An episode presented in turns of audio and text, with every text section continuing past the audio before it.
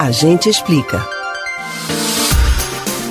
Quem sobe ao pódio olímpico em Tóquio recebe a tão disputada medalha que pode ser de um dos três metais: ouro, prata ou bronze. Mas outra lembrança da conquista é oferecida aos atletas vitoriosos: um buquê de flores.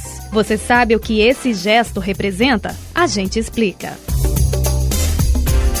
O buquê oferecido em Tóquio é formado principalmente pelos seguintes tipos de flores: girassóis amarelos de Miyagi, gencianas azuis de Iwate, além dos eustomas roxos e brancos e os selos de Salomão de Fukushima. As três cidades foram as principais atingidas pelo terremoto e o tsunami de 2011. Os desastres naturais ainda provocaram um acidente nuclear na usina de Fukushima quase 20 mil pessoas morreram na tragédia. Assim, cultivar flores nessas regiões é uma forma de resistir e recomeçar. Os girassóis de Miyagi foram plantados por pais de pessoas que morreram no desastre. O terreno utilizado foi o local onde crianças e jovens tentaram se proteger do tsunami. E o Ati, que forneceu as gencianas azuis, é uma área da costa, devastada por maremotos em 2011. Já em Fukushima, o cultivo das flores também representa um incentivo para a retomada da produção agrícola, gravemente afetada pela catástrofe. A iniciativa não tem fins lucrativos, mas é uma forma de promover a recuperação da economia local.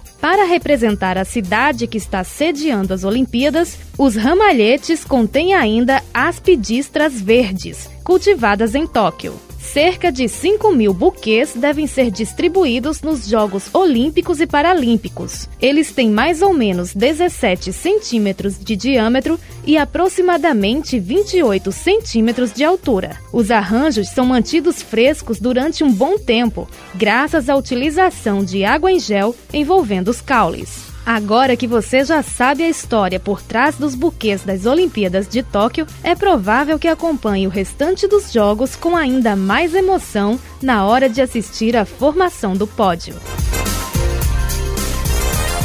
Você pode ouvir novamente o conteúdo desse ou outros A Gente Explica no site da Rádio Jornal ou nos principais aplicativos de podcast: Spotify, Deezer, Google e Apple Podcasts. Betânia Ribeiro para o Rádio Livre.